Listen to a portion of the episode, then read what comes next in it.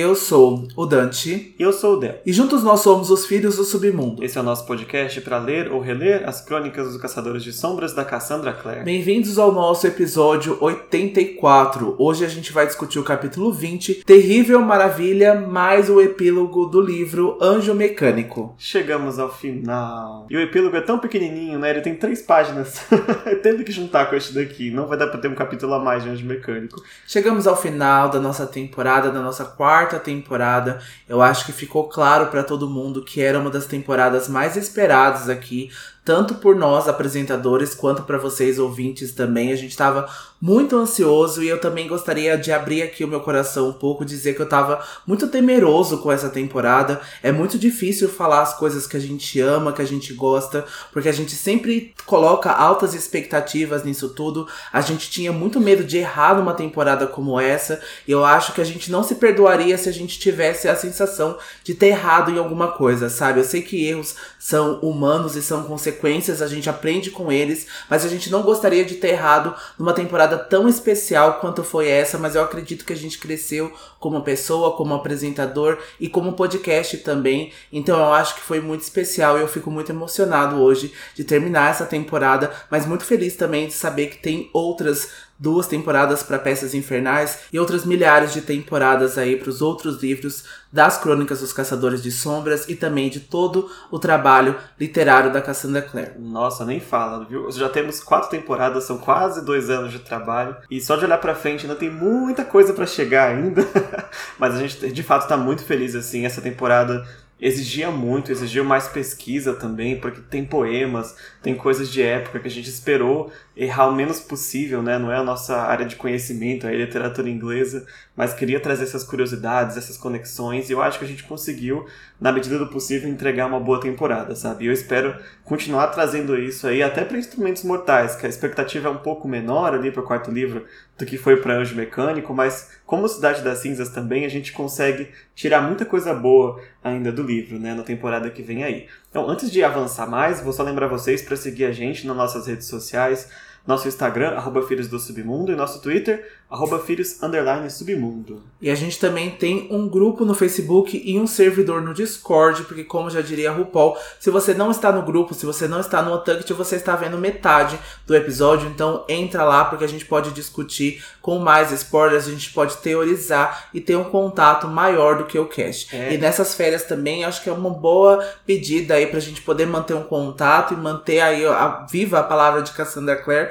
porque a gente vai demorar um pouquinho para voltar no ano que vem a gente vai deixar para contar para vocês no final do episódio, onde a gente vai dar mais detalhes sobre a nossa quinta temporada, sobre projetos futuros. Tem muita coisa aí aparecendo, né? Tem muita coisa incrível. A gente vai trabalhar muito o ano que vem, mais do que a gente já trabalha agora. Então a gente vai ter muita coisa também. Tem o Apoia-se também, que a gente vai dar mais alguns detalhezinhos no final do episódio. Tudo para o final do episódio, gente. Senão a gente não vai conseguir terminar um anjo mecânico. Isso, a gente vai segurar a audiência mesmo. Mas, só para deixar aqui, a gente vai deixar as mensagens de fogo, as mensagens maravilhosas que a gente recebeu aí na semana da retrospectiva do Spotify, né? Porque muita gente marcou a gente no Stories, que a gente estava ali em top 1, top 2, top 4, top 5, top 10 de podcasts mais ouvidos. A gente ficou muito feliz porque, comparado ao ano passado, praticamente triplicou o número de pessoas que passaram a ouvir a gente, então a gente ficou realmente muito surpreso e seria até injusto eu citar o nome de todo mundo que chamou a gente, porque eu sinto que eu vou acabar esquecendo alguém. Então eu vou deixar aqui esse grande abraço assim generalizado para todo mundo que marcou a gente, porque realmente a gente ficou muito, muito, muito feliz mesmo com a recepção esse ano. É, a gente ficou assim entre o top de vocês e o nosso podcast estava junto com outros podcasts incríveis que a gente acompanha também, que a gente é fã. Os podcasts da Duda Delo Russo, sabe? Santíssima Trindade das Perucas, Diz que bicha, me conte uma fofoca. A gente é muito fã da Duda Delo Russo, a maior podcaster desse Brasil e ex-drag queen. Palavras delas, não minha. mas a gente é muito fã e a gente ficou assim, do ladinho da Duda. Ela nem sabe quem é a gente, mas só de estar pertinho aí desses criadores incríveis, a gente fica muito feliz e a gente se sentiu famosinhos. é, e outros casts que a gente realmente adora também ouvir e ver que a gente, para algumas pessoas, a gente tá ali ao lado, deixou a gente realmente muito emocionado mesmo. E só para compartilhar com vocês, né, o Spotify também passa pra gente algumas informações bem bacanas aí sobre o crescimento. E esse ano a gente acabou produzindo 2.330 minutos de conteúdo para o Spotify, todos os episódios das duas temporadas, né, a terceira e a quarta, dos livros que a gente está discutindo. E o que ele não contou também, 990 minutos que a gente gravou para a temporada do Apoias, que vai sair ainda neste ano, até o final do ano. Então fizemos quase 3 mil minutos aí de episódios, são muitas horas, nem sei quantas horas são isso, mas é hora pra caramba. Hablamos e hablamos. Dá até um copinho de água aqui que eu tô precisando. E também ele nos disse que para 85 dos nossos ouvintes, a gente foi o podcast número 1 dos tops, né? E para quase 300, a gente tava ali no top 5. Então a gente ficou muito feliz de estar tá aí participando dessa galera, assim, top 1, top 5, assim, é muito, muito, muito bom mesmo.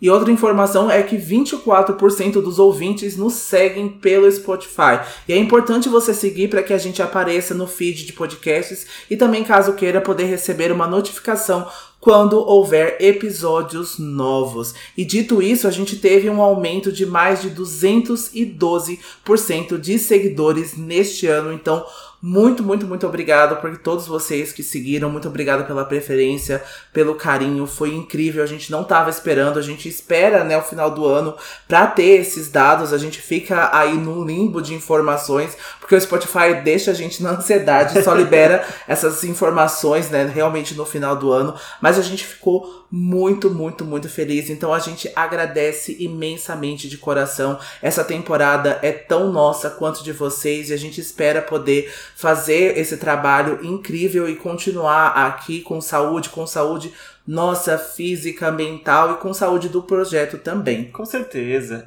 E fica o nosso agradecimento e também um pedido, né, para que vocês ainda que não seguiram a gente, sigam no Spotify por esses motivos que a gente falou, sigam na Apple Podcast, no Deezer, na Amazon Music.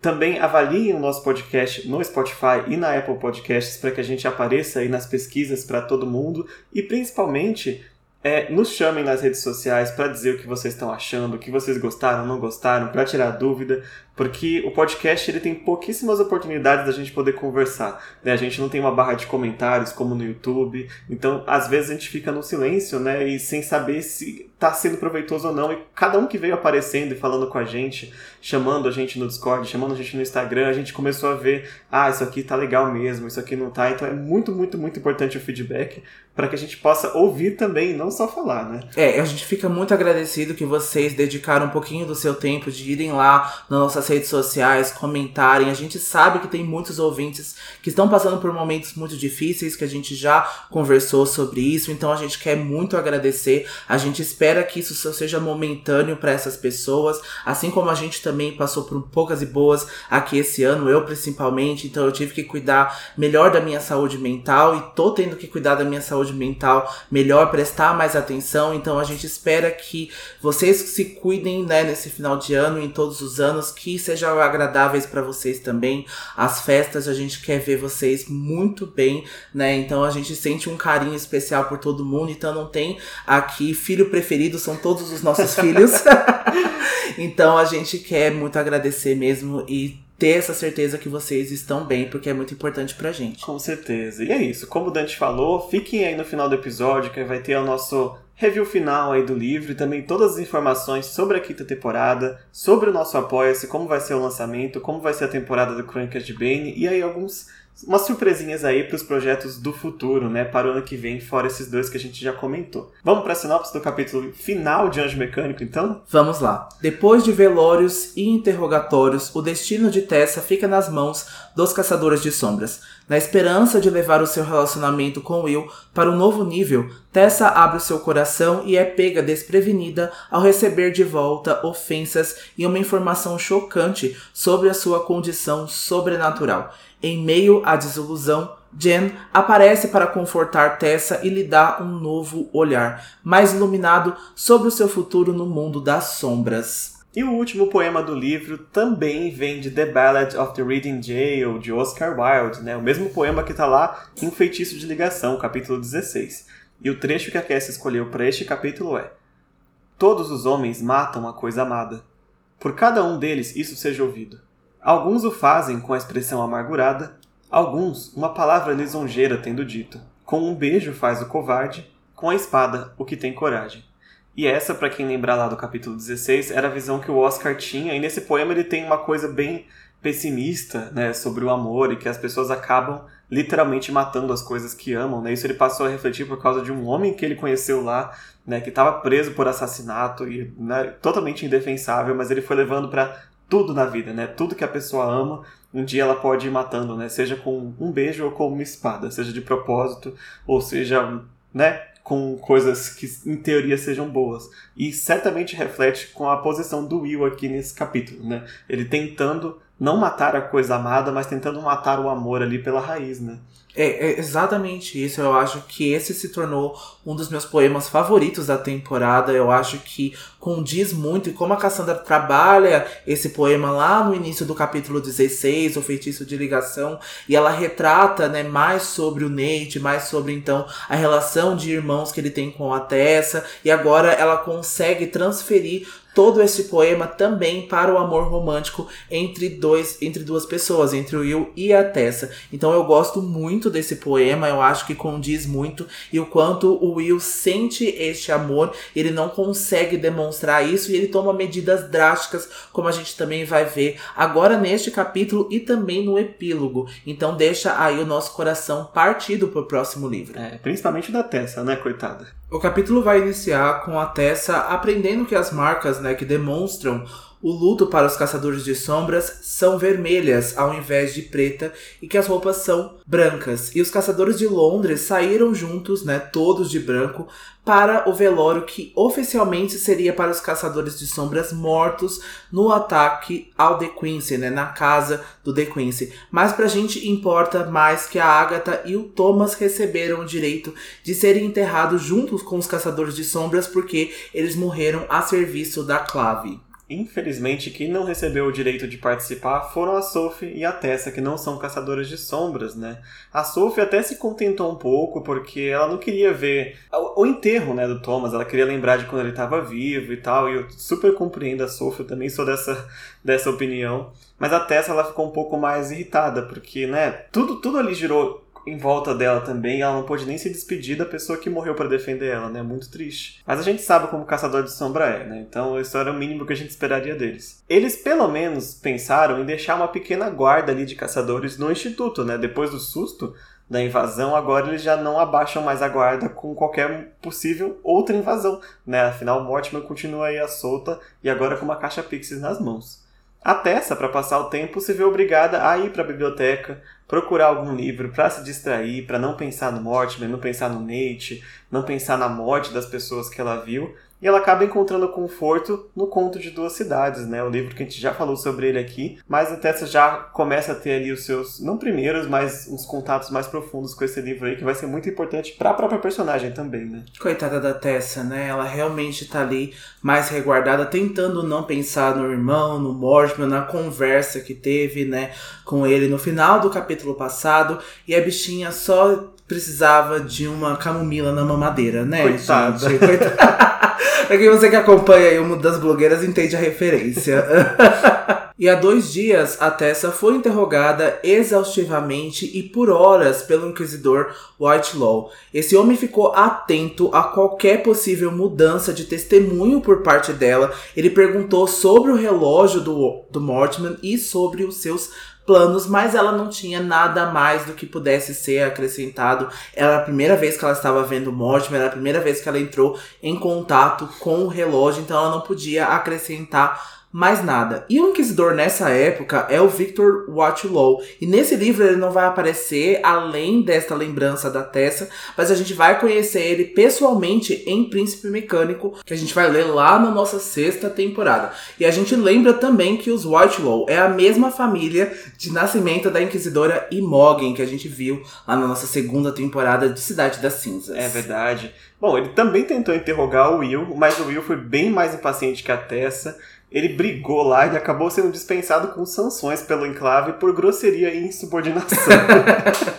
Mas pior, o inquisidor ainda tentou fazer com que a Tessa fosse despida diante de todos para que procurassem a marca de feiticeira dela, já que ele não acreditava que ela não tinha. Mas aí coube a Charlotte né, impedir uma barbaridade dessas, né? O Inquisidor nem sem palavras, né? E quando a Tessa foi finalmente libertada desse interrogatório, ela vai correr atrás do Will, mas ele já tinha ido embora, né? Dando as costas para ela e não prestando atenção no que ela queria falar com ele.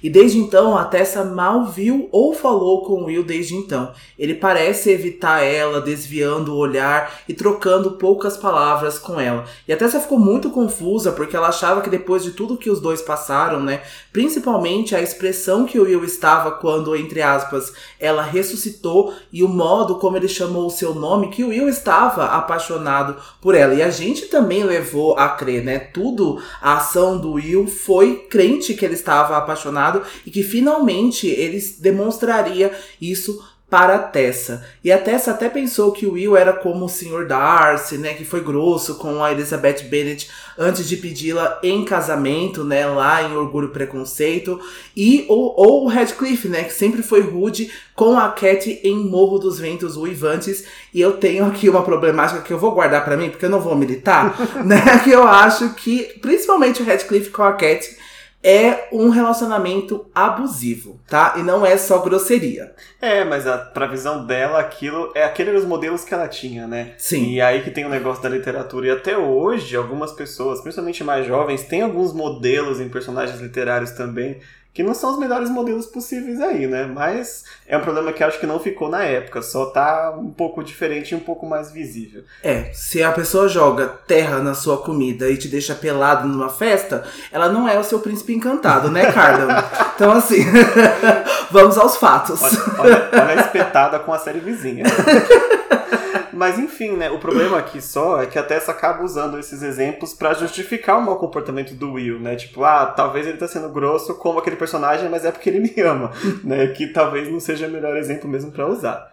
Mas a Tessa tinha, até pensa, né? Ela tinha que admitir que em Um Conto de Duas Cidades tinha outros exemplos melhores, né? No Sidney Carlton e no Charles Darnay, que sempre foram gentis com a Lucy, né? Que é a personagem do livro. Inclusive, ela até lembra daquele coach que a gente já teve aqui no livro, não lembro mais em que capítulo. No entanto, tive a fraqueza, e ainda tenho, de desejar que soubesse com que maestria me acendeu o monte de cinzas que eu sou em fogo. Tá aí um exemplo um pouco mais saudável, talvez, do que ela utilizou, né, para representar a, o romance, né? Isso vale para todos vocês ouvintes e ouvintes também novinhos e novinhas, e até os mais velhos, que muitas vezes a gente acaba passando pano por algumas atitudes, porque ah, a pessoa é assim, ah, porque aqui em livros tem muito, né? A pessoa tem um passado triste e tem uma, uma linha que a gente tem que traçar, né? E eu acho que a Tessa, nesse mesmo capítulo, ela vai traçar uma linha muito séria com o Will, porque ele vai fazer uma coisa muito grave também, né? É, eu acho que assim, cada um pode escolher, né, às vezes o que quer para si,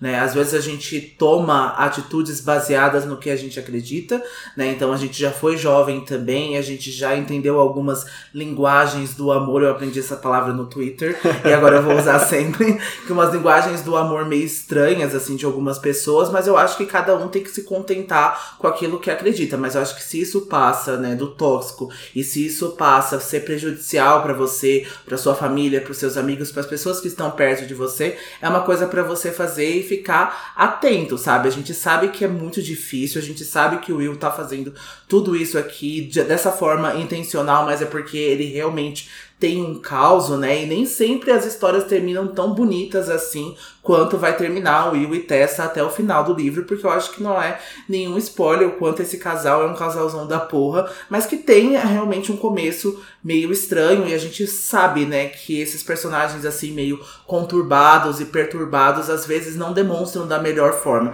E a gente já foi adolescente também, a gente já fez muita merda também, então a gente já demonstrou muitos sentimentos errados, principalmente com as pessoas que a gente ama, porque às vezes essas pessoas acabam pegando o fogo que elas não merecem, porque elas estão estão na linha reta ali, sabe? Então eu consigo entender muito isso, mas eu também consigo não passar pano para isso. É, bem, bem falado. Acho que aqui quem tomava o fogo que não merecia é a Sophie e todo mundo ao redor do Will, né? Porque ninguém fazia nada para prejudicar ele e ele acabava sendo grosso do mesmo jeito. E aí já é, pra, pra mim, parte pra ignorância, sabe? Eu já não perdoo tanto. E aqui com a Tessa, depende dela, depois de saber os motivos do Will, se ela perdoa ele ou não pelas atitudes que ele toma e vai tomar ainda, né? Durante esses livros que vem aí. Mas enfim, né, a Tessa tá refletindo sobre os seus romances literários, se compara com a vida dela e com a do Will. É, como o Dante falou, ele vem se afastando dela, né? Desde na verdade, desde a noite no santuário, né? Parece que faz muito tempo, para nós é o capítulo 12, mas faz uns dois, três, acho que no máximo quatro dias porque ela passou dois sendo interrogada. E além dessa atitude do Will, ela também vem percebendo uns olhares meio estranhos no instituto, da parte da Charlotte, da parte da Jessamine, do Henry, e ela acaba deduzindo que logo eles vão mandar ela embora. E é por isso que o Will tá se afastando e as pessoas estão olhando estranho para ela. Né? Eu não sei qual o motivo dessa, dessas olhadas, porque a gente não tem os pontos de vista. Né? Eu não sei se pode ser uma parte pena, uma parte preocupação. Acho que ninguém aqui, talvez além da Jessamine, queira mandar a Tessa embora. talvez o Will, até certo ponto, queira que ela vá embora também, né? Pelos motivos dele. Mas aqui ela acabou tendo uma dedução meio errada, né? Dos moradores do instituto. Eu acho que a Charlotte se mostra bem nervosa quanto a isso, porque eu acho que ela já tem alguns planos que ela vai contar daqui a pouquinho pra Tessa, e ela tem medo que a Tessa não aceite e que ela tenha este medo de perder algumas coisas que a Charlotte está sofrendo consequências também, e esse momento de transição tá sendo muito difícil para Charlotte, então eu acho que com relação a ela se deve a isso. Talvez o Harry saiba de alguma coisa que a Charlotte tenha contado para ele, por isso que ele também tá prestando atenção e dando uns olhares diferentes para Tessa. E ela tá pensando aí em geral que eles querem ver ela longe do instituto, porque agora, né, que ela trouxe essa desgraça entre aspas pro instituto, trouxe o Mortman, o Nate, ela já não tem mais lugar ali dentro. E por mais difícil que seja, a Tessa aceita esse destino, ela percebe que o instituto são para os Nephilim e não para o submundo, e ainda por cima ela é culpada por trazer a morte ao lugar, né? A lei do pacto é a lei do pacto e não havia nada que ela pudesse fazer. O problema é que a Tessa não tem para onde ir. Ela até pensa que ela poderia acabar morando com a Jessamine no final das contas, né? Então depois que a Jessamine fizesse 18 anos e saísse do instituto, mas a gente sabe que ainda falta um tempinho e a Tessa já não tem mais lugar para onde ir. Então ela realmente teria que morar na rua, sabe? A gente não tem aqui, infelizmente infelizmente, nenhum santuário, como por exemplo a mãe da Madame Doroteia tem. Eu nem sei se isso era permitido nesta época, né? Então a gente sabe que a mãe da Madame Doroteia fez isso aí meio que escondido, né? A gente sabe que não era dessa forma e a Tessa realmente se vê sem saída. É, apesar. A Tessa não sabe, mas eu acho que ela poderia ficar talvez com o Magnus. Porque ele tá sempre acolhendo pessoas, né, que estão precisando de ajuda, mesmo que ele não queira. Eu acho que até se é uma pessoa que ele gostaria de ajudar, né, como companheira e possível feiticeira. Só que ela não tem intimidade com ele nesse ponto e ele também não sabe da situação dela, né? Então, se fosse o caso, talvez há uma possibilidade, só que não tem como eles se encontrarem ainda. Até porque neste ponto da história a gente nem sabe onde o Magnus tá. É, a gente vai perceber no epílogo, né? A gente vai ter o epílogo com o Magnus e aí a gente vai saber sobre o paradeiro dele. E aí, um tempo depois, a Tessa é arrancada né, dos pensamentos dela pelo retorno dos Caçadores de Sombras no Instituto e eles estão bastante enlutados. Exato, estão enlutados, mas a Charlotte já está de volta ao trabalho, porque imediatamente que ela chega, ela já sobe na biblioteca, até porque ela sabia que a Tessa estaria na biblioteca, né? Não tem erro encontrar ela ali. e a Charlotte já começa falando, né, que ela já foi a muitos funerais, mais do que ela gostaria, mas nem por isso esse acabou sendo mais fácil que nenhum outro, sabe? Mas ela já se recupera, ela fala que ela própria não vai se lamentar, ela sabe que os caçadores de sombras lidam com a morte o tempo todo. Então ela fala pra Tessa, mas eu sinto que ela tá falando para si mesma, sabe? Retoma o seu lugar porque a liderança do instituto tem que continuar, sabe? Eu sinto isso também. No eu sinto que é um dia. conforto para ela mesma, ela tentando se confortar com isso tudo. É, eu tive essa impressão. E até ela sabia que a Charlotte se reuniu com o Enclave antes do funeral. E ela achou que nessa reunião tinha resultado com a expulsão dela do instituto, né? Então ela fala: Eu sei que você veio aqui para me mandar embora, não tem problema nenhum, né? Por causa do que eu fiz com o Thomas, com a Agatha e a caixa que foi roubada. Só que ela estava enganada, né? Como a gente disse. Não há essa intenção de expulsar a Tessa do instituto ainda. Ainda, pelo menos. Exato, é totalmente ao contrário. A Charlotte veio pedir para que a Tessa fique no Instituto. A Clave está sim furiosa, mas não com a Tessa por enquanto, e sim com a própria Charlotte e com o Henry. Quando a gente fala Clave, a gente tem um nome muito específico que é Benedict Lightwood, que não está nada feliz com a Charlotte, né? É, e vamos ver também que o Cônsul e o Inquisidor também não estão. Né? No próximo livro a gente vai entrar na política em específica de Londres, né? E é uma galera poderosa aí que não gosta da Charlotte. É, né? e a gente leva uma surpresa muito grande, né? Porque foi o próprio cônsul que nomeou a Charlotte líder do instituto. Mas a gente vai estar tá se adiantando aqui, então a gente deixa para comentar no próximo livro. E ela vai dizer que eles foram enganados pelo Mortimer e foram usados como os seus instrumentos. A Charlotte reflete que ela ficou tão feliz em assumir o comando dessa investigação que ela não parou para pensar que ela poderia estar sendo ludibriada pelo Mortimer, né? E a informação que o De Quincy era o magistrado caiu tão perfeitamente como luva que ela não parou para pensar que as provas de fato eram apenas circunstanciais. Eu acho que a gente já se adianta aqui, é algo que a Tessa já vai dizer para ela daqui a pouquinho. Eu acho que não teria como a Charlotte e o Henry saberem disso tudo, porque eu acho que o Mortimer ludibriou muitas e muitas pessoas. É um homem realmente muito inteligente, muito genial,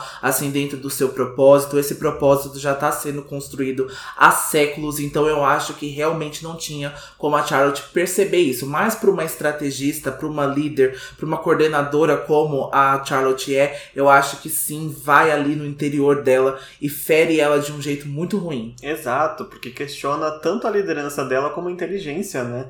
Que parece que ela foi é, leniente né, em deixar a Tessa ficar e deixar o Nate ficar, porque coitada, ela é mulher, ela teve dó e por causa disso que tudo foi por água abaixo, né? Mas exatamente é o contrário, não tinha como você duvidar, porque as provas, por mais que ela diga que são circunstanciais, são muito claras, né? A marca do The Quincy no robô e tinha os planos do apartamento do The Quincy e a questão do The Quincy ser um vampiro, né? Ser um membro do submundo, porque ninguém naquela época ia suspeitar que um mundano poderia fazer todas essas coisas. O Mortimer contou exatamente com isso, né? Então é bem complicado. Infelizmente, é, a culpa acaba sendo da Charlotte, porque ela, ela era líder, né? Ela comandou essa investigação e ela foi enganada, né? Por mais que qualquer um teria sido enganado, acabou que ela que estava nesse lugar, então não tem jeito, né? Vai sobrar pra ela. É, até a gente, quando a gente vê em reality show, né? Se você é o líder do grupo, a culpa sempre acaba indo para você, né? Azar o seu. Se o seu time foi mal, vai cair por cima de você.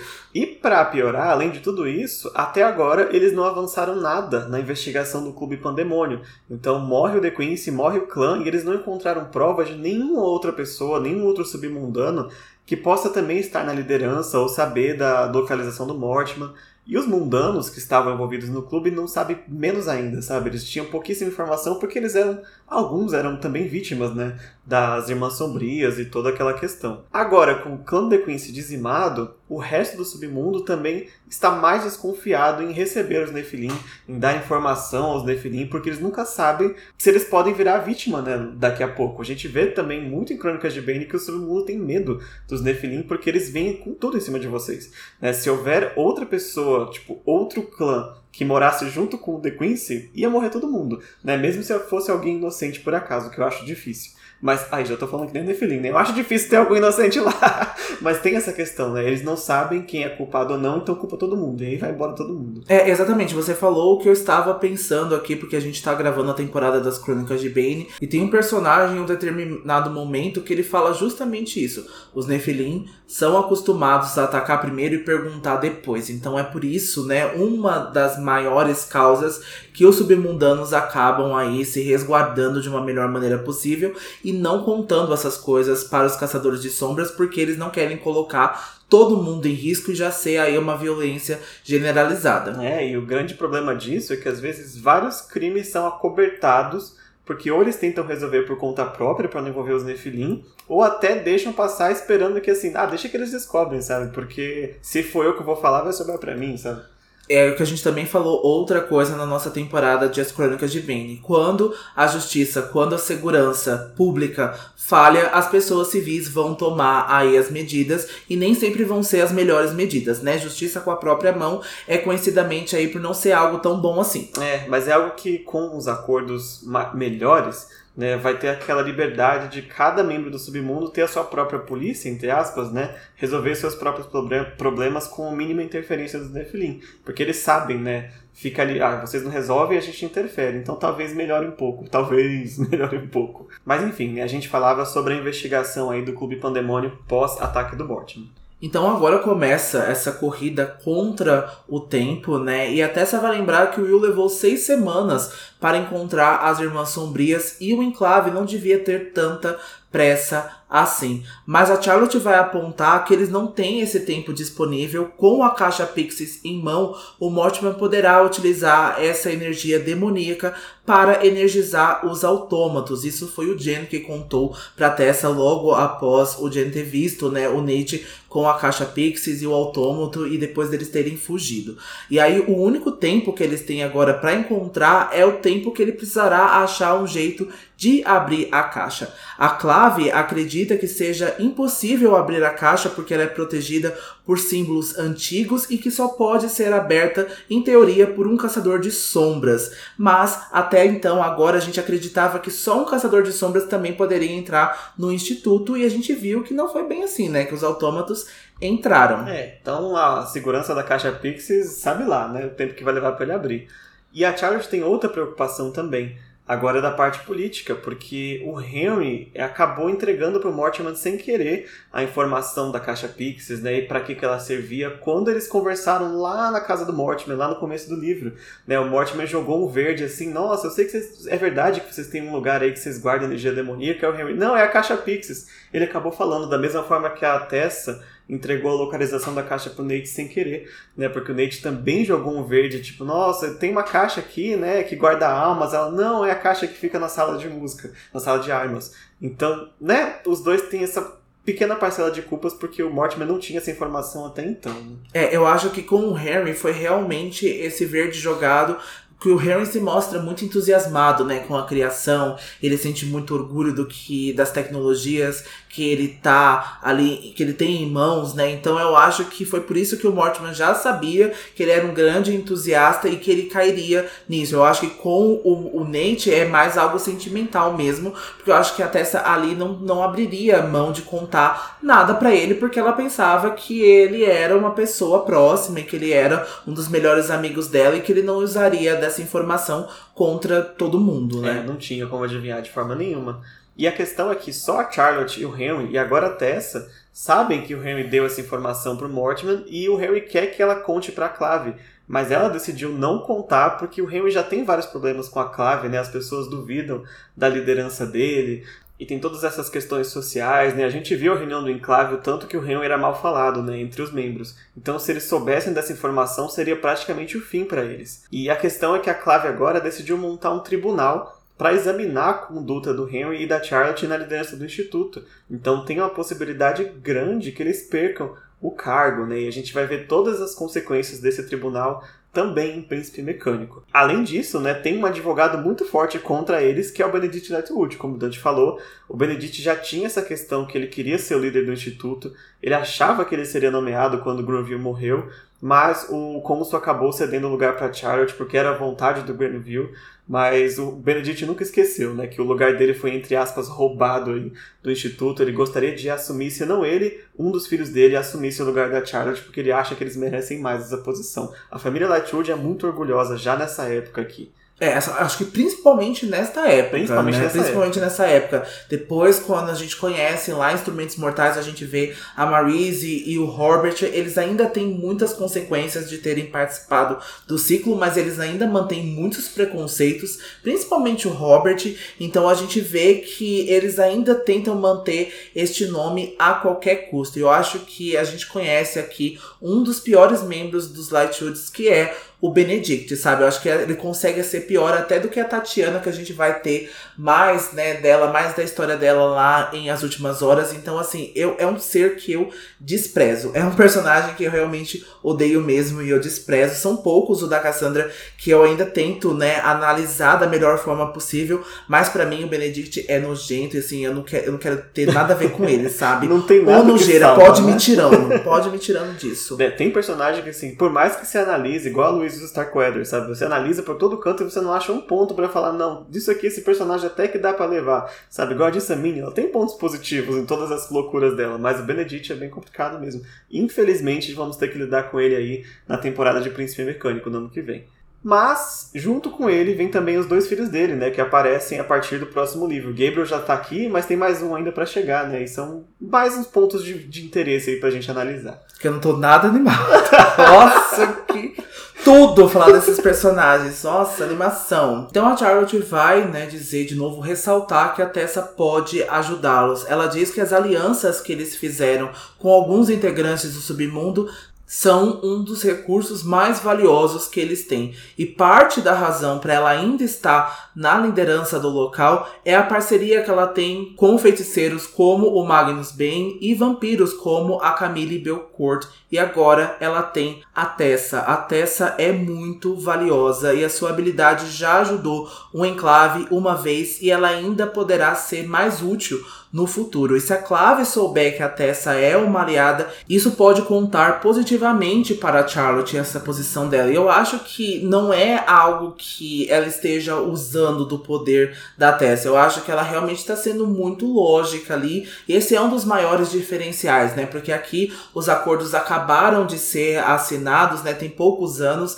Eles ainda estão entrando nesses intermédios, estão entrando dentro dessas cláusulas. Então isso é uma linha muito tênue, é uma linha muito fina que eles estão estabelecendo aqui. E tudo isso tem sido vantajoso tanto para a Clave quanto para os submundanos. E a gente tem duas figuras aqui muito importantes, né? Então a gente tem a Camille Belcourt, que participava de um dos maiores clãs. A gente não sabe qual vai ser o futuro da Camille, porque a gente vê que ela ainda está desaparecida, ela fugiu de Londres, né? Ela não está aí em nenhum lugar de Londres, né? Pelo que a gente saiba. E a gente vê também que o Magnus Bane, apesar de não ter aí uma posição de alto feiticeiro ainda do lugar, né? Porque aqui é o Ragnar Fell, ele tem conexões muito importantes que podem fazer com que a Charlotte tenha uma melhor posição dentro do instituto. É, ela tem muita razão, sim. O Magnus não é o alto feiticeiro, mas é só o melhor amigo do alto feiticeiro, né? Então ainda tem muita palavra do que dizer aqui. E presta muitos serviços para os caçadores de sombras sim, também. Ele né? vai, inclusive neste epílogo, vai dizer alguns serviços que ele prestou já neste livro,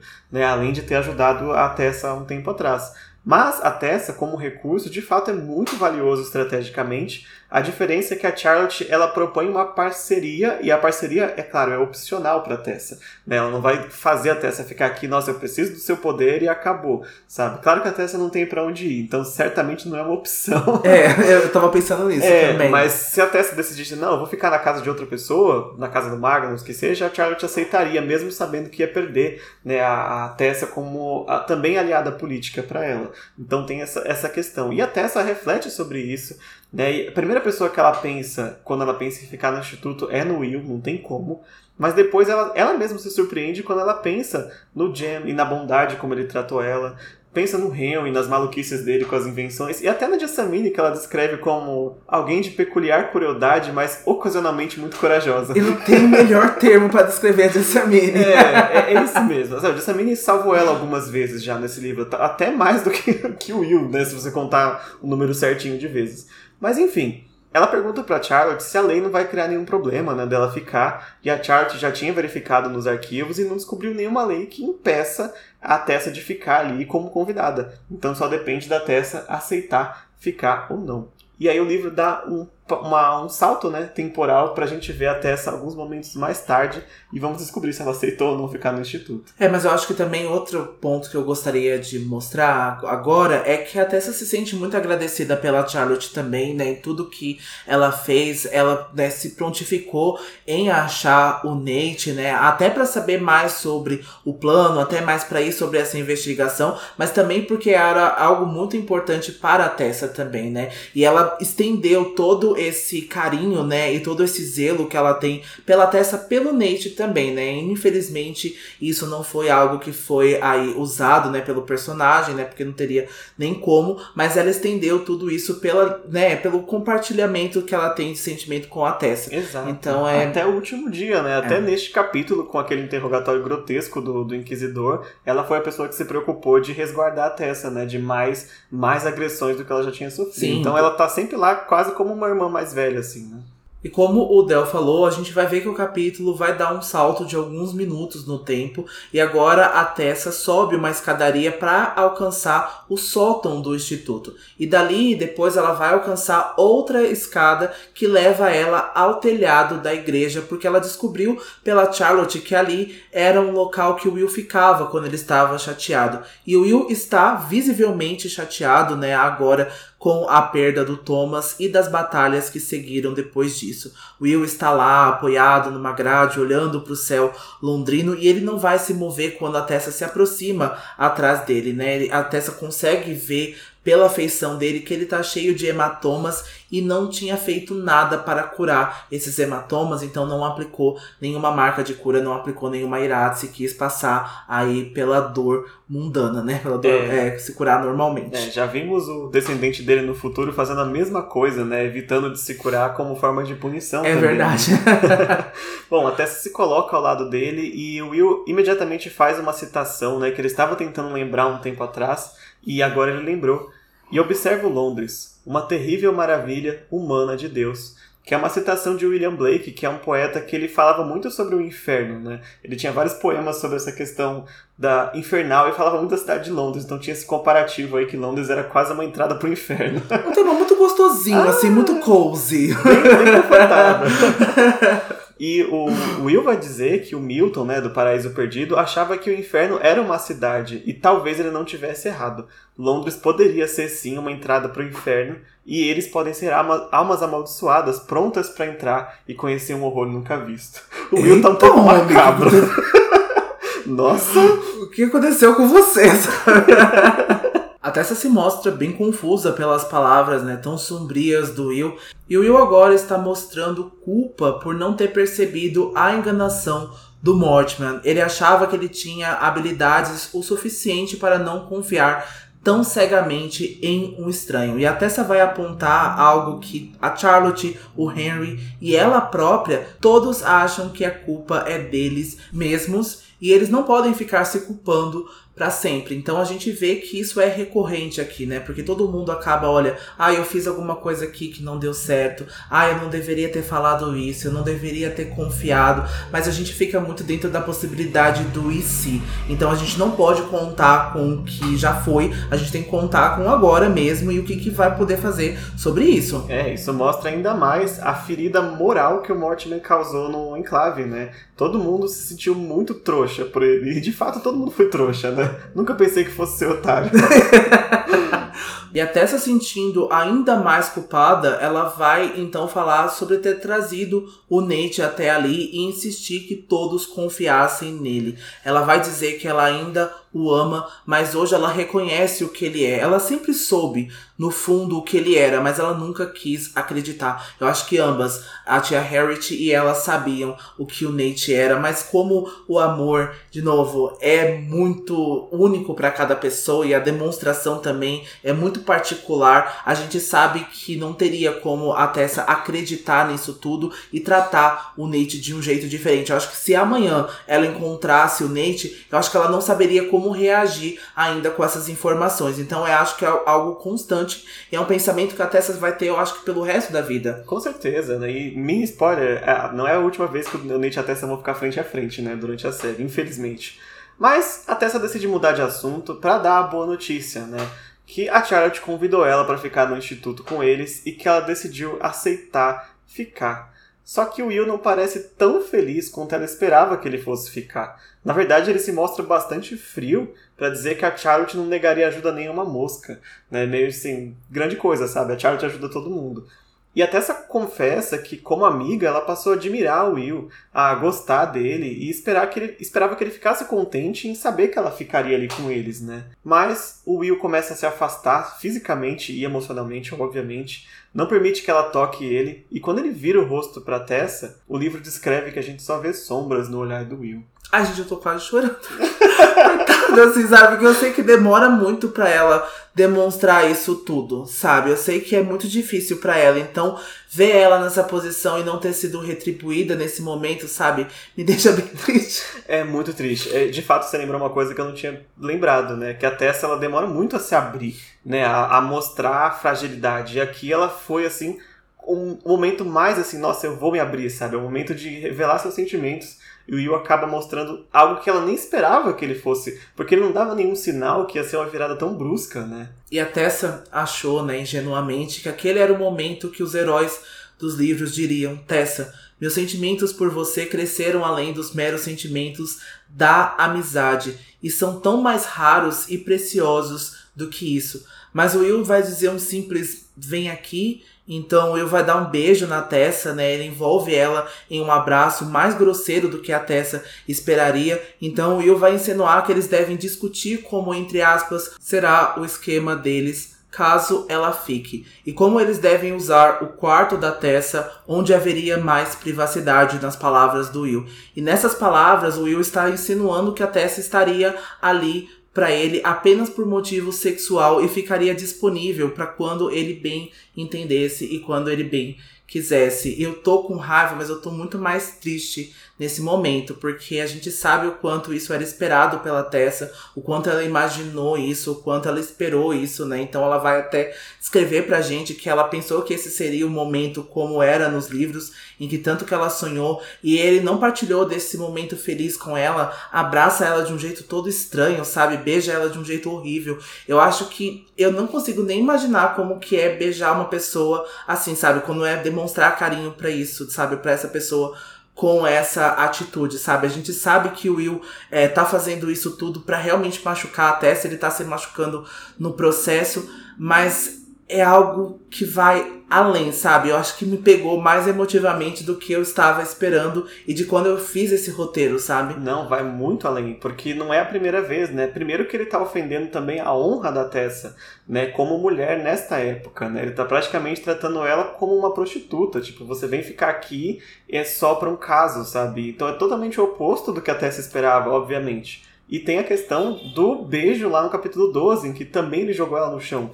Né? Então ela já passou isso uma vez e agora ela está passando a segunda, quando ela se permitiu ter esperança de que aquela vez foi um engano, sabe? Então é muito cruel. É, e até você vai dizer isso mais tarde, né? Que ela sabe que ele age dessa forma, mas que hoje ele está sendo muito cruel especificamente.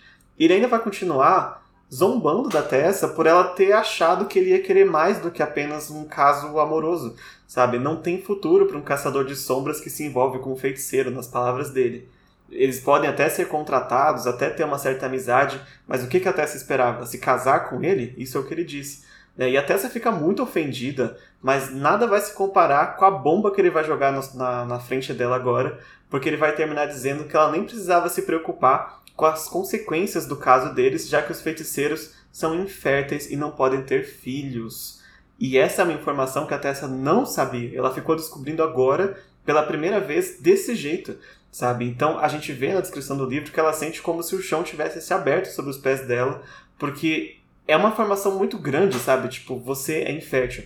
É uma coisa terrível para ela receber deste jeito sabe? Ser infértil por si só não é um problema, né? Tipo, não é um tabu, mas para ela receber essa informação desta forma, sim, né? É, eu acho que depois a Tessa vai até descrever pra gente daqui a pouquinho, né, na última cena do capítulo, é que ela gostaria da possibilidade. Ela nunca se viu como mãe, não agora, mas ela gostaria de ter uma, uma possibilidade, né, de ter esse privilégio, se ela pudesse ter ou não. A gente já discutiu isso em alguns capítulos passados, né, então como as mulheres precisam ter às vezes essa possibilidade, né, ter essa escolha. Então isso não é uma informação que você joga para né, dizer que a Tessa é menos e que ela é mais inferior por não ser uma mulher assim, né, de verdade, entre aspas, e ser infértil, né? Então é algo realmente muito cruel. É, ou até essa possibilidade, tipo, você não pode ter filhos, então pode ser minha amante à vontade, sabe? Sem preocupação. Em qualquer ângulo que a gente olha, é, é uma forma muito cruel de dizer essas coisas pra Tessa. Exactly. Tessa vai citar o Jen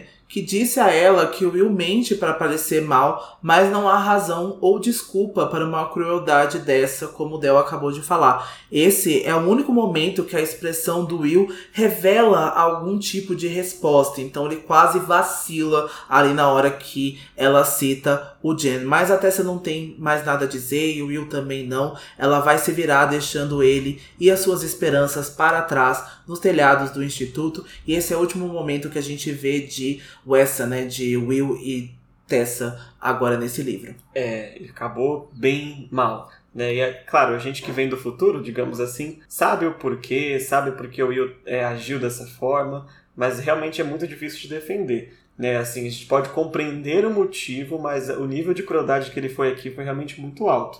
Né? Então, é aquilo que eu falei lá no começo, sabe?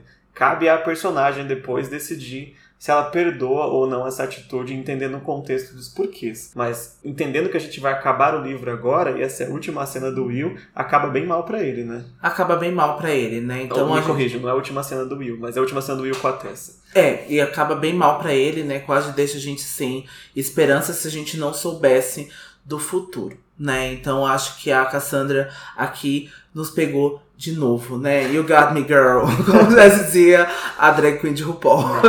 a, Cassie sabe destruir seus personagens, assim, em níveis muito, muito particulares, né? Porque ela pega, talvez, a, as maiores dores emocionais do personagem e joga de volta contra ele, né? Aqui, isso aqui, tipo, sei lá, é 20% das últimas horas, talvez. Mas já é um início, né? De como que é essa série aqui... Essa série que vem do passado, né? A série Peças de Últimas Horas. Mas nem só de tragédia vive o final do livro, né? Ainda tem mais uma cena. E o livro corta agora para Tessa escondida ali na sala de música, porque ela não espera encontrar ninguém no instituto agora, ela tá ainda absorvendo essa informação.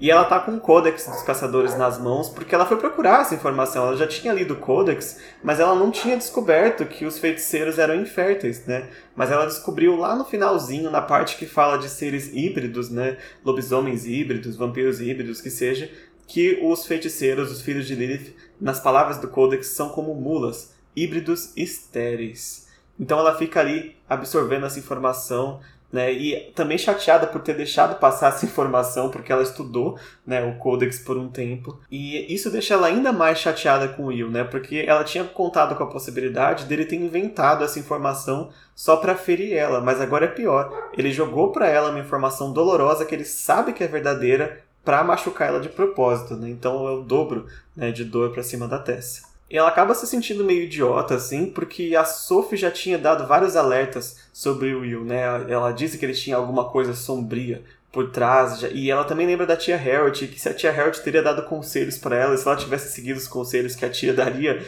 ela não teria caído nessa armadilha, né? De ter sido enganada por um cara como o Will. Mas ela vai ser interrompida por uma visita, né, um fofossusto aqui do nosso capítulo.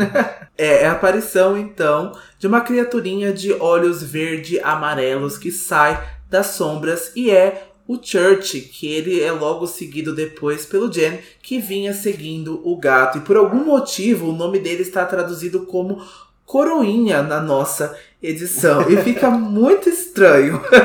Coroinha. Você, coroinha pra cá, coroinha pra lá, sabe? Fica muito estranho esse contexto. A gente sabe que é um nome que a igreja ainda usa, né, pras crianças, né? Então, que, que ajudam o padre, a igreja, né? Numa espécie, gente, meu conhecimento de religião, assim, é nulo. Porque se eu entrar numa igreja agora, eu tomo um raio.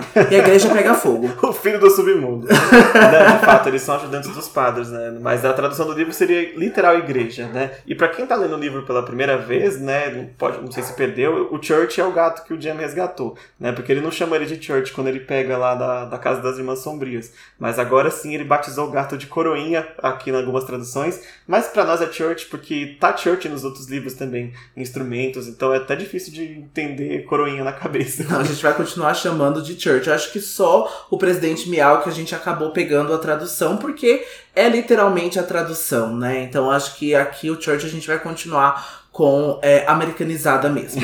Disseram que voltamos americanizadas. O Jen vai dizer que o gato é um pouco andarilho e que ele parecia estar indo de pessoa em pessoa para ser apresentado ou para se apresentar, né? E a gente sabe que é exatamente isso que o Church faz, porque ele faz isso com a Clary e lá em Cidade dos Ossos, né? Ele também continua sendo um andarilho que vai se apresentando pelas, para as pessoas, é né? recepcionista do instituto. e ele vai contar que batizou o gato de Church e a Tessa vai rir porque ela não espera que um gato de feiticeiras demoníacas seria chamado com um nome tão eclesiástico, né? E essa palavra foi o Del que me ensinou também, tá, gente? Porque eu não sou religioso. Quer dizer palavras, é, coisas religiosas. então, ele vai ver a expressão no rosto da Tessa e ele vai se mostrar bem preocupado. Ele ficou sabendo pela Charlotte que ela ficaria no instituto e achou que a Tessa também estaria animada nesse momento. É, mas ela não tá animada, né? E aí o Jen vai ver a página do Codex que estava aberta, né, que a Tessa estava lendo, e ele vai perceber o que, que ela acabou de descobrir, né, inclusive que ela não sabia que os feiticeiros são inférteis. Então a Tessa vai suspirar e vai confessar isso que o Dante até já adiantou, né? Que ela nunca pensou em ter filhos até então, mas é a possibilidade existia, né? Até ela saber e saber que ela era infértil para ela era uma coisa que mais uma coisa que separava ela do resto das pessoas, né? Porque você é uma feiticeira, você teria a marca, você tem poderes, você é infértil, então você tem várias características que te separam de um mundano. Claro que isso do ponto de vista da época, né? Porque infertilidade agora é uma característica normal para todas as pessoas pode acontecer com qualquer um, né? E nem sempre é o fim do mundo para todos. Mas naquela época, né, que casamento, é, filhos era extremamente importante, isso acaba sendo um ponto muito forte para Tessa, né? Eu conheço pessoas hoje em dia que ainda acham a infertilidade como algo é, inferior, sabe? E eu acho que as pessoas, às vezes, eu já ouvi de boca de pessoas conhecidas minhas que filho tem que ser filho de sangue. Uhum. E que adoção não é uma coisa, porque prefere ter um filho de verdade, sabe? Eu já ouvi isso de pessoas, ah, sabe? Então, e me é, deixa é, revoltante. É gente deixa que revoltado. em 1878 também. Mas enfim, o Jen tenta confortar a Tessa de alguma forma. Né? Ele diz que ser diferente nem sempre pode ser tão ruim, principalmente no caso dela. Porque apesar do que tudo indica, da Tessa ser uma feiticeira, ela tem poderes que ninguém nunca viu antes. Então ela é diferente de todos os outros feiticeiros. E essa diferença dela pode ser algo que quem escreveu o Codex não previu. Então isso pode ainda abrir uma possibilidade dela até ser fértil no futuro, ou ser diferente dos, dos feiticeiros e da caixa de feiticeiro que colocaram para ela ser. Então é um, é uma forma de se ver também, né? Tipo, você não tem certeza, você não sabe, porque, né? Você é muito nova, você é muito unique pra, pra este contexto, né? That's what you are. E até se aproveita esse momento de reflexão, ela vai contar que ela passou a noite em claro pensando nos pais dela. E ela não sabe se a mãe dela não sabia o fato que o pai dela era um demônio, pois ela não acredita em nenhuma palavra do Mortimer. Ela não sabe também se a sua mãe sabia o que ela era de verdade, né? O que a Tessa era de verdade e se isso foi o motivo que eles deixaram Londres há 16 anos. São muitas coisas para se pensar. Eu acho que, de novo, né? A Tessa, como ela gosta de saber de tudo, né? Que ela detesta não ter a informação completa e principalmente da sua própria história, é até um pouco injusto com ela, com os pais dela, que ela esteja, né, se perguntando sobre tudo, questionando tudo, mas é muito importante também que ela questione, sabe? Mas talvez não tão assim afinco neste momento. Mas faz muito sentido, porque ela acabou de ser enganada pelo irmão, né? Então assim, eu não conhecia meu irmão como eu achava. Então, meu pai e minha mãe que morreram quando eu era jovem, sabe? Será que eu conhecia de verdade? Então é uma pergunta muito pertinente para esse momento, Sim. eu acho. É, a gente fica com pena dela e com dó que ela esteja realmente se questionando e ela esteja, né, vendo aí o mundo dela é, abrindo aos pés e ela sem poder tomar as melhores atitudes, assim, sabe? Então, sendo quase que um receptáculo, recebendo todas essas informa informações de outras pessoas. Já o Jen, nos salvando e salvando a Tessa aqui, vai mostrar outro ponto de vista que os pais dela e a tia mantiveram a Tessa longe do Mortimer para deixá-la segura e uma família que não amasse ela nunca teria feito isso. Exatamente, eles fugiram de Londres para fugir do Mortimer, né? E talvez a Elizabeth sabia que o Mortimer teria, queria algo com ela ou com a filha. Então estaria uma hipótese do Jem que faz muito sentido também, né? Se você pensar um pouco mais positivo. E aí que o Jem vem aqui nesse final como aquela luzinha assim no fim do túnel e ele faz uma promessa para Tessa que, se for o que ela desejar, ele vai ajudar ela a descobrir a verdade sobre o seu passado. Depois de tudo que a Tessa fez por eles, é o mínimo que ele podia fazer, né? Os caçadores estão em dívida com ela e ele também se sente em dívida com ela. E a Tessa acaba aceitando essa oferta, mesmo sabendo que ela pode não gostar do que ela vai descobrir. Né? Ela diz que é melhor saber a verdade. Ela sabe a verdade sobre o Nate agora, e por mais que doa nela, é melhor saber do que desperdiçar o sentimento com alguém que não retribuiria de verdade, né? E isso fica implícito que ela está falando também sobre o Will, né? Que foi melhor descobrir a verdade. E o Jen diz que o, am o amor nunca é desperdiçado, porque é tão grandioso você amar como ser amado. O Jen é muito poeta. Poetisa. Fica aqui, né, essa observação que eu acho maravilhoso aqui, porque essa promessa que ele faz é algo que ele nunca vai deixar de cumprir enquanto a gente conhecer o Jen nos livros, sabe? Qualquer livro que tiver o Jen aparecendo, ele tá ainda cumprindo essa promessa de descobrir tudo sobre o passado da Tessa, né? E também, né, que ele não está falando da boca para fora, né? Ele também sente muito orgulho de amar também, mesmo que não haja retribuição. Algo que nós vamos trabalhar aí nos livros seguintes. Ah, gente, eu acho assim, bonito, né? Escrito, em teoria, mas eu acho que eu amo também esperando que eu seja amado, sabe? É muito melhor, sabe? Eu acho que com certeza, eu não sou uma pessoa egoísta que espera retribuição de tudo, mas eu acho que também esse amor platônico e esse amor assim, a gente sabe que a gente tem que se contentar com as coisas que a gente tem, né? Já diria mais sensitiva. Mas eu acho que também é um tempo desperdiçado, é um sentimento que é tão grandioso que a gente realmente tem que encontrar nas pessoas e nas coisas e na vida algo que seja retribuído, algo que seja benéfico pra gente, sabe? Então por isso que eu acho que essa retribuição tão genuína é algo que a gente deve procurar sim na nossa vida. É, falou bem, acho que tem que ter uma linha ali, né? No caso do livro aqui, realmente é muito bonito, mas na prática, inclusive para alguns personagens, como a própria Sophie, né, que tinha isso pelo Jam, é algo que não pagou de volta, né? Não no que ela esperava, pelo menos. Claro que o Jam respeita muito ela, mas é algo que não, né, para ela não teve muito fruto e vai ter fruto mais para frente com outra pessoa. Olha, mas assim, se eu não fosse casado, eu também sofreria pelo Jam. Era melhor ser platônico do que você não ser nada. E a Tessa acha que ela está se lamentando demais, mas ela vai confessar que é difícil acreditar no que o Jen está dizendo para ela agora, e ela se sente muito sozinha. E o Jen vai acabar lembrando dos pais dele, dos pais do Will, da Jessie e até mesmo do Henry e da Charlotte, e todos, infelizmente, estão mortos. E a gente vê que eles não que o Jen não sabe tudo ainda sobre o passado do Will e principalmente sobre os pais dele. É, ou se a memória nos falha, ele sabe e não tá contando pra Tessa porque ela não sabe, né? Eu não lembro bem se ele já tá com essa informação ou não, mas ele vai dizer aqui que os pais do Will morreram. Exatamente. E aí ele vai acabar dizendo que não há ninguém no instituto que não seja órfão como ela, que estão todos ali um pelos outros. Talvez até a Tessa esteja ali, porque de outra forma ela estaria sozinha, mas isso é a verdade para todos eles. Onde mais o Henry poderia ter um laboratório e a Charlotte poderia usar sua mente brilhante dentro do instituto, e até mesmo o Will e a Jessamine, que não demonstram isso, criaram um lar no instituto às suas maneiras. Então, eles não estão ali só porque não tem aonde ir, mas eles estão ali porque eles eram a família um do outro. E esse é um dos meus coaches favoritos desse livro. Eu não tava esperando isso, assim, sabe? Porque dando esse sentido de família, sabe? Eu sei que quase ficou banal hoje em dia falar, ah, vocês são minha família e tal, mas eu acho que isso é explorando o lado dessas pessoas, sabe? Os, todos os lados, os feios e os bonitos, sabe? E dizendo que com todas essas diversidades, com todos esses lugares de onde eles vieram antes, eles ainda encontram uma família de escolha, sabe? Então isso é lindíssimo, de um nível assim, sabe? Que só poderia ter saído das palavras do Jen, sabe? É, exato, perfeito. Eu acho que é a, a melhor função para o Instituto seria justamente isso, né? Você entender que você está acolhendo ali pessoas que não tem outro lugar para ir, normalmente. Né? E o Jen vai dizer que todos eles podem também ser uma família para Tessa, né? caso ela queira. E por mais difícil que pareça ser inicialmente, para isso ele vai dar um exemplo de quando ele mesmo chegou. Né? Ele tinha 12 anos quando ele veio para Londres de Xangai. E nesses primeiros dias, tudo que ele pensava é que Londres não era Xangai, que aquele lugar não era a casa dele.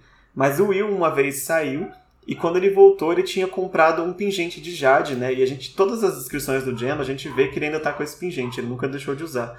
E a, o Will sabe que jade é uma joia que vem da China, e ele queria que o Jam lembrasse de casa, né? Que tivesse algo de casa com ele. E a partir dali ele começou a se sentir mais em casa em Londres, né? Não só pelo pingente em si, mas acho que pela atitude do Will também, de tentar fazer ele se sentir em casa. Né? E quando a Tessa ouve o nome do Will, ela acaba até se distraindo um pouco do, do assunto família, porque ela sente a dor, né? Porque ela acabou de ouvir as coisas do Will que ela ouviu. E o Jam, que é muito perceptivo, ele vê que ela muda de atitude, então a Tessa acaba confessando para ele é, o que, que se passou. ali, né? Não com todas as palavras, mas dizendo que o Will deixou claro para ela que, ela que não queria que ela ficasse no instituto, né? Então não tinha como ela encontrar essa família porque tinha uma pessoa que queria botar ela para fora, sabe? É, e o Jen vai perceber essa indelicadeza, né, por pedir que a Tessa o considere o Will como parte da família, mas ele não tinha como saber. Então ele vai sugerir jogar o Will na rua de brincadeira para que ela se sinta melhor por um momento. E agora falando sério, o Jen diz que o Will é difícil, mas a família é difícil. Ele está sendo sincero quando diz que acha que o instituto é o melhor lugar para a Tessa agora e que cada um pode construir a própria família. Ele diz, talvez pela primeira vez com a voz falhando, que sabe que ela não se sente humana e que se sente muito diferente, longe da vida e do amor, mas ele promete que o homem certo não se importará com nada disso. Pegou essa, Tessa? Olha, eu senti, viu? Sentiu o impacto.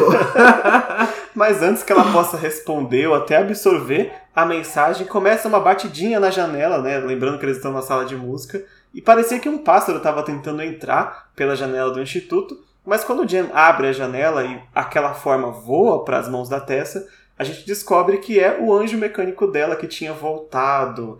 Quando ela pega o anjo, as asinhas dele volta para a posição normal ali dele segurando a espadinha e ela sente na mão dela a pulsação de novo do relógio dentro do anjo mecânico. E essa é a última cena do último capítulo do livro. Turbilhão de emoções esse último capítulo, hein? Acabaram as cenas de ação, mas é uma porrada atrás da outra, porrada do Will, porrada do Jen também. É, é complicado, viu? Nossa, eu tô com o meu coração até palpitando.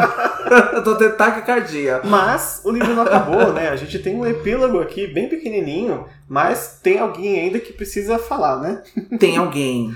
O livro vai terminar no apartamento abandonado pela Camille Belcourt e agora o Magnus decidiu ocupar esse lugar na esperança, né, que quando a Camille retornasse em algum momento ele estivesse lá. Ele vai mandar alguns recados, né, para ela avisando que é seguro voltar, mas que ele não podia deixar de se perguntar agora. E o Magnus se mostra bem inseguro. Eu acho que aqui se mostra mais sobre a Camille dando essas inseguranças pro Magnus do que o Magnus sendo inseguro, porque eu vou falar mesmo. Mas o Magnus não deixa de se perguntar se a Camille vai voltar agora que eles conseguiram se vingar do clã de vampiros, né? E ele não tem certeza se a Camille usou ele ou não apenas para jogar na cara do The Quincy. É, quem conhece a Camille sabe que essa é uma possibilidade grande, né? Não vamos discutir se é isso que aconteceu ou não, porque a Camille volta aí em Príncipe Mecânico e também em Crônicas de Bane ela aparece muitas vezes. A gente vai falar muito ainda sobre esse relacionamento complicado deles. A questão é que o Magnus não confia 100% nela mesmo agora, né? Se ela vai voltar ou não. O Magnus ele veio para Londres sem nada, né? Sem posses, sem nada, e a gente sabe que o Magnus ele não liga tanto para dinheiro assim, ele adora gastar, ele adora ter coisas ricas, mas ele também não liga de perder e conseguir tudo de novo com os trabalhos dele. Então ele veio e tudo que ele tem agora é da Camille, né? Inclusive o apartamento que eles estão dividindo aqui. Então, ele não vai jogar fora, né? O que ele tem aqui, até porque ficar aqui é a melhor chance de encontrar a Camille, caso ela retorne. Mas junto com ele e o apartamento tá também o Archer, que é o subjugado da Camille, que tá servindo aqui meio de mordomo, né, para eles contra muito contra a vontade dele. Quem lembra do Archer, ele apareceu lá quando ele veio levar o vestido da Camille pra Tessa, quando ela ia se transformar ainda lá, muito tempo atrás desse livro, mas o Archer vai aparecer ainda mais em Cidade das Almas Perdidas, do nossa próxima temporada, e também em Príncipe Mecânico, né? Enquanto ele estiver aqui no apartamento com o Magnus. E o Archer é um subjugado, né? Então a Camille manteve o Archer aí como subjugado todos esses anos, né? Então a gente vê que a Camille até demonstra um interesse, né? Uma, um relacionamento, né? Aí talvez entre mestra e subjugado, mas mesmo assim algum tipo de relacionamento. Mas ele não gosta agora de estar nessa posição de estar servindo o Magnus porque ele é completamente apaixonado pela Camille, né? Como todos os subjugados são pelos seus mestres vampiros, né? A honra é só de servir a mestra. Esse é. cara aqui é um custo, sabe?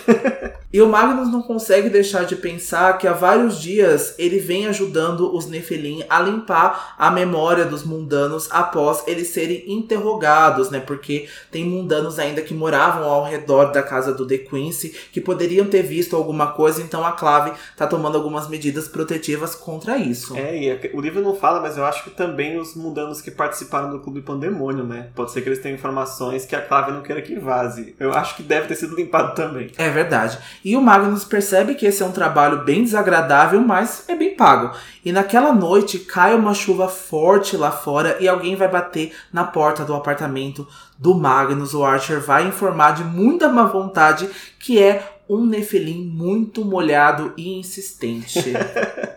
Por um segundo, o Magnus até achou que podia ser a Charlotte, né? Porque era o contato dele entre os Nefelim. Mas quando ele vai até a sala de estar da Camille, agora dele, ele descobre que era o Will Herondale. E o Will estava encharcado, como se ele não se importasse com a chuva. e o Magnus pensa por um momento que aconteceu alguma coisa urgente no instituto, né? Que precisavam dele para algo. Mas o Will diz que veio por conta própria, por causa de um assunto pessoal. E ele veio pedir ajuda pro Magnus porque ele não tinha mais ninguém que ele pudesse recorrer. O que, que será que o Will veio procurar o Magnus. A gente já tem algumas suspeitas, porque até claro a gente já sabe do futuro, mas eu acho que isso daqui já deixa implícito algumas coisas, né? Então eu acho que com certeza se deve a Tessa aí a esse sentimento, né? E o Will tendo que lidar com isso tudo. Exato. E o Magnus não pode deixar de notar a beleza do Will, mas ele vai reconhecer para si próprio que a beleza do Will nunca foi atraente por ele, porque havia algo de diferente no Will, né? Como se fosse uma terrível perturbação que rasgasse o Will de dentro para fora. E o Magnus vai trancar a porta e vai pedir para que o Will lhe conte tudo. Então, qual é o problema? E agora sim a gente encerra o livro. E essa é uma cena que o Magnus nunca mais vai esquecer. Né? Várias vezes ele vai fazer referência ao dia que o Will bateu na porta dele e ele decidiu ajudar. A gente vê isso em Crônicas de Bane, a gente vê isso em Cidade das Almas Perdidas também, se eu não me engano, né? E dos Anjos Caídos e das Almas Perdidas, sempre vai ter essa referência porque esse momento aqui é um momento chave pro Magnus e a relação dele com os Nephilim e com os Herondale também, né? Sim, é o momento que o Magnus decide se importar, é o momento que o Magnus decide se aproximar disso tudo e fazer alguma coisa porque ele tem uma história muito pessoal com Edmund Herondale, mais especificamente, que a gente contou toda essa história num capítulo belíssimo, emocionante, longo, lá na nossa temporada do Apoia-se. Então, assim, não está imperdível esse capítulo. com certeza. E é isso, a gente acaba então a discussão de Anjo Mecânico depois de 20 episódios, talvez umas 25 horas aí de discussão. E o que você achou, Dante? Porque faz tempo que você lê Anjo Mecânico, para mim também, viu? Eu acho que, eu acho que faz uns 3 ou 4 anos que eu li Anjo Mecânico. E eu tinha uma memória boa do livro e quase tudo que eu lembrava estava aqui de fato. E para mim o livro não caiu nenhuma, nenhuma estrela. Na verdade, ficou melhor do que eu já lembrava, mas eu já lembrava dele muito bem, sabe? Era 5, continua 5. É, eu também acho que eu já li faz uns oito anos, eu acho. Eu li depois que eu terminei, né, o último livro, né? Eu li depois de Cidade do Fogo Celestial. E para mim não caiu em nenhum momento a qualidade. É claro que eu gosto de muitas cenas de ação, eu gosto de muitos embates, né? Eu acho que os livros da Cassandra, eles pedem esse momento também, mas a gente teve tantos momentos emocionantes, a gente teve tantas discussões que foram profundas e os personagens são muito, muito profundas. Acho que aqui a, a, escrita da Cassandra condiz muito o momento que a história se passa, quem esses personagens são.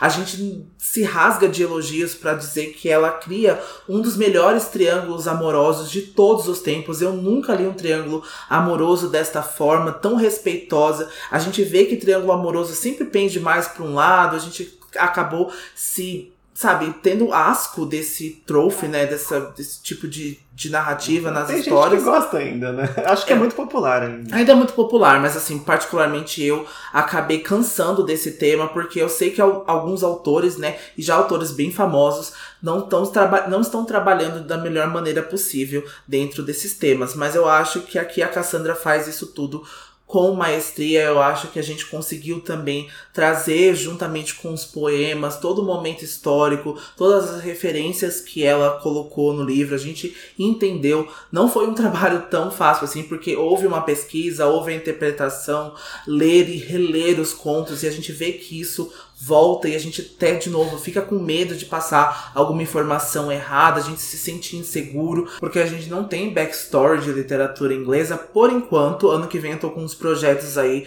para ter mais né, backstory, é, mais bagagem né, para a literatura inglesa. Já estou colocando aí alguns livros na wishlist para ler de acordo com o ano que vem, e principalmente o Conto de Duas Cidades e Charles Dickens, já que é a inspiração da Cassie, então vai ser a minha lição de casa pro ano que vem. Exato, e por isso a gente também conta muito com a ajuda de vocês, né? Se perceberem alguma coisa, uma interpretação diferente da nossa dos poemas, de ir lá nas nossas redes e comentar também pra gente trazer para cá pra discussão, né? Porque a gente precisa da cabeça de todo mundo para entender o que a Cassie fez aqui, porque é um livro muito profundo. Eu tenho certeza que, sei lá, 30% do livro a gente não conseguiu ainda discutir no podcast. Primeiro, para evitar spoiler, e segundo, porque tem coisas que vão mais além, de, de, depende da interpretação de cada um. Mas realmente, esse livro, para mim, é 10-10, sabe? 5 de 5 estrelas, 10-10, não tenho o que reclamar.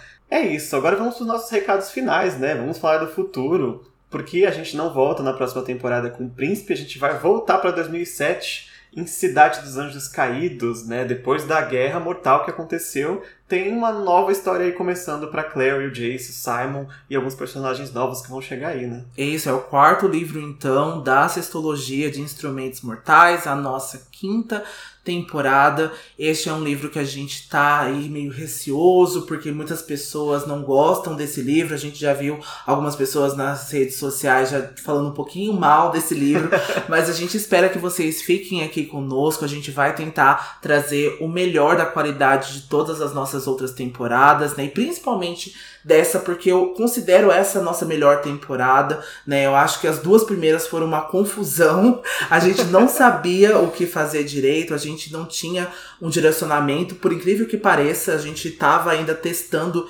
muitas coisas, a gente estava encontrando a nossa voz aqui no podcast. Então a gente acredita que tenha sido temporadas boas, mas a gente acredita que a gente tenha se superado nessa e a gente espera continuar sempre crescendo. E o nosso podcast vai pausar pro fim do ano e a gente vai voltar com a quinta temporada em 27 de janeiro de 2023. Um pouquinho Guardem mais tardinho. Guardem a data, sim, vamos voltar em 27 de janeiro, um pouco mais tarde e tem bons motivos para isso.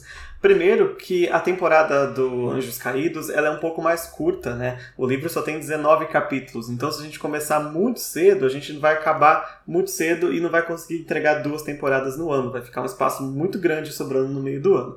Então a gente para mais agora para poder no meio do ano não ficar dois, três meses sem podcast. Mas não fiquem tristes, a gente vai estar trabalhando em outros projetos durante essa pausa, a gente não vai estar parado, mas vocês também não vão ficar sem podcast caso não queira. Quem quiser também dar uma pausa, dá uma descansada, descansa. Mas durante essa pausa vai sair aí o nosso apoia-se para vocês poderem dar uma contribuição para o nosso trabalho. Em troca aí recebem a nossa temporada completa de As Crônicas de Bane. Então a gente pede encarecidamente que sigam a gente nas nossas redes sociais, o Instagram, arroba Filhos do Submundo, e o Twitter, arroba Filhos Submundo, porque quando estiver mais próximo de sair, uma semana antes, eu vou avisar lá, dar a data certinha, porque a gente não tem uma data precisa, porque tá acabando a produção ali dos últimos episódios, então se eu der uma data agora é arriscado da gente atrasar. Mas aí a gente vai deixar vocês bem informados. Ainda este ano, provavelmente antes das festas de fim de ano, vai estar disponível aí 10 episódios de Crônicas de Bane, pelo valor aí simplório de apenas 10 reais. Apenas 10 reais, e é uma temporada que tem 10 episódios de até duas horas e todos os contos vão possuir, além da discussão do capítulo, um momento de ambientação onde a gente vai conversar sobre os fatos históricos que inspiraram o conto e a gente também fez a lição de casa aqui devidamente. A gente aprendeu, reaprendeu sobre queda da bolsa, a gente reaprendeu sobre Rainha Vitória, a gente reaprendeu sobre França, sobre tudo para poder construir um melhor cenário para você sobre essa ambientação que a Cassie trabalhou muito bem nisso no livro das Crônicas de Bane. Nossa, muito bem. Crônicas de Bane é uma viagem no tempo, né? Literal. A gente vai ver ali a crise das drogas nos anos 90, a gente vai ver a queda da bolsa, como o Dante falou, vai ver a imigração latina em Nova York, tem muitos temas e tudo isso não tá lá de graça, sabe? Todos eles intercalam-se com a história do submundo e com a história do Magnus, né? De uma forma muito magistral. A Cassandra, assim, a Cassandra, a Sarah e a Maureen, né? Que escreveram o livro, foram muito magistrais mesmo em escrever é, esse conto. Mas, para quem está preocupado com spoilers, a gente também deu ali uma forma de cada um poder ouvir o conto que quiser, né, Dante? A gente deu, cada início de episódio, a gente vai ter os avisos de spoiler com informações de qual série você deve ter lido para poder ouvir a discussão do conto. E uma parte dos contos é autocontida e não tem spoiler das outras séries, e a gente não vai entrar em spoilers das últimas horas nem Artifícios das Trevas, porque são spoilers aí que vão demorar muito para chegar. A gente sabe que tem algumas pessoas que estão tentando ainda ler essas séries que não chegaram nesses momentos, então a gente, por respeito a vocês e por momento de respeito também à leitura de vocês, a gente vai deixar esses spoilers de fora. E alguns contos vão entrar em assuntos de peças infernais e instrumentos mortais, porque aí não tem como não deixar isso de fora, porque o Magnus tem papéis muito importantes em todas as sagas, principalmente nessas duas. Principalmente, esses contos eles foram escritos após instrumentos e peças ter terminado, né? Então ali a, a Cassia já supôs que pelo menos essas séries já estavam lidas. Então os contos que tiverem é, spoilers de peças a gente avisa e os que tiverem spoilers de instrumentos a gente avisa também, mas não são muitos não, dá para curtir bem a temporada. E além da temporada do Crônicas de Bane, a partir de janeiro a gente vai lançar episódios curtinhos aí a cada 15 dias mais ou menos, onde a gente pode falar com mais liberdade sobre a série de livros e além, né? Porque tem muita coisa que a gente deixa de falar aqui no cast por causa do spoiler, né? Porque tá muito na frente, ou às vezes não cabe a gente interromper a discussão do capítulo para falar. E lá no Apoia-se a gente vai ter mais liberdade para poder ter esses episódios extras aí. Então, durante o ano todo, a gente planejou vários episódios, por exemplo, com biografia de personagens, contando a história deles do início ao fim, né, como Ragnar Fell, como a Rainha Ciri, mais alguns personagens aí que têm vidas muito longas, né, tem histórias muito complicadas, a gente espera aí chegar em outros plots de outras sagas também, vai ter discussões sobre o filme Instrumentos Mortais, que a gente vai comentar um pouco mais, como o Dante falou também, uma possível aí, o que a gente espera da série de peças infernais, e é claro, quando sair Corrente de Espinhos, a nossa análise com e sem spoilers vai estar tá lá no nosso Apoia-se também. Lembrando que é só a nossa análise, as nossas teorias, a discussão capítulo a capítulo vai sair normalmente aqui, gratuitamente no Spotify, quando chegar o momento da série né, aparecer. Então vai estar tá ali as temporadas gratuitas continuam normais, seguindo os livros um por um, um atrás do outro, como a gente já prometeu. Ah, o Apoia-se vai ficar ali como esse lugar extra, né? A gente pode falar mais, falar mais abertamente, avisar quando tem spoiler ou não. E vocês vão ter aí esses episódios mais curtinhos, além da temporada completa do Bane, né? Que vale por, por uma temporada inteira. São 20 horas de episódio. E não só as crônicas de Bane. No ano que vem a gente também está estudando de trazer os contos da Academia dos Caçadores de Sombras. E assim consecutivamente a gente também pretende trazer o mercado das sombras também. Então, assim, Magisterium, todas as outras sagas da Cassandra. Se vocês quiserem outros livros de outros autores também, a gente pode trazer em algumas discussão, não capítulo a capítulo, mas talvez as nossas reviews. Então, a gente pede muito encarecidamente o apoio de vocês também, de dizerem pra gente nas redes sociais o que vocês querem, vocês vão ter a liberdade de sugerir pra gente. A gente pode então tomar as ideias de vocês como episódios. Então, assim, também continua sendo uma temporada feita por nós para vocês. Então, vocês também têm o total liberdade para falar se vocês estão gostando, se não estão. E a gente realmente quer que isso seja um projeto mais abrangente para todo mundo. Com certeza. E enfim, né? Continua aí, vai abrir o nosso Apoia-se, mas continua a nossa temporada gratuita normalmente, como eu falei. A temporada do Swordcatcher também vai continuar gratuita, como a gente prometeu, né? Assim que Swordcatcher tiver informações aí sobre datas de lançamento, a gente se aproxima para dizer quando a temporada sai, mas já fica aqui pré-avisado que a gente vai ver o livro sair, né, primeiro em português, e vai dar um tempo para as pessoas poderem comprar e ler, senão a gente não consegue nem discutir, né, até, pode até acabar estragando a experiência de algumas pessoas. Mas, né, o livro saiu, passou um, dois meses, a gente já tá vendo aí de trazer a temporada normalmente aqui em paralelo com a temporada de Possivelmente Instrumentos Mortais, que eu acho que a gente vai estar tá lendo, né? Deve sair para o final do ano que vem. Espero que saia junto para nós também final do ano que vem. Se não, começo de 24 vai ter essa temporada aí. E a estreia da quinta temporada também será acompanhada do nosso especial de dois anos de podcast. E a gente vai ter aí os nossos famigerados erros de gravação do ano e a nossa conversa sobre o ano que passou. Então a gente chegou naquele momento que a série faz quinta temporada que tem um episódio 100. né? A gente chegou assim que sempre é um marco. É verdade. Né? Nós estamos quase no episódio 100 mesmo, é. né? A gente vai chegar no 100 acho que no finalzinho do, da temporada do Anjos Caídos, né? Deve dar aí 100 episódios.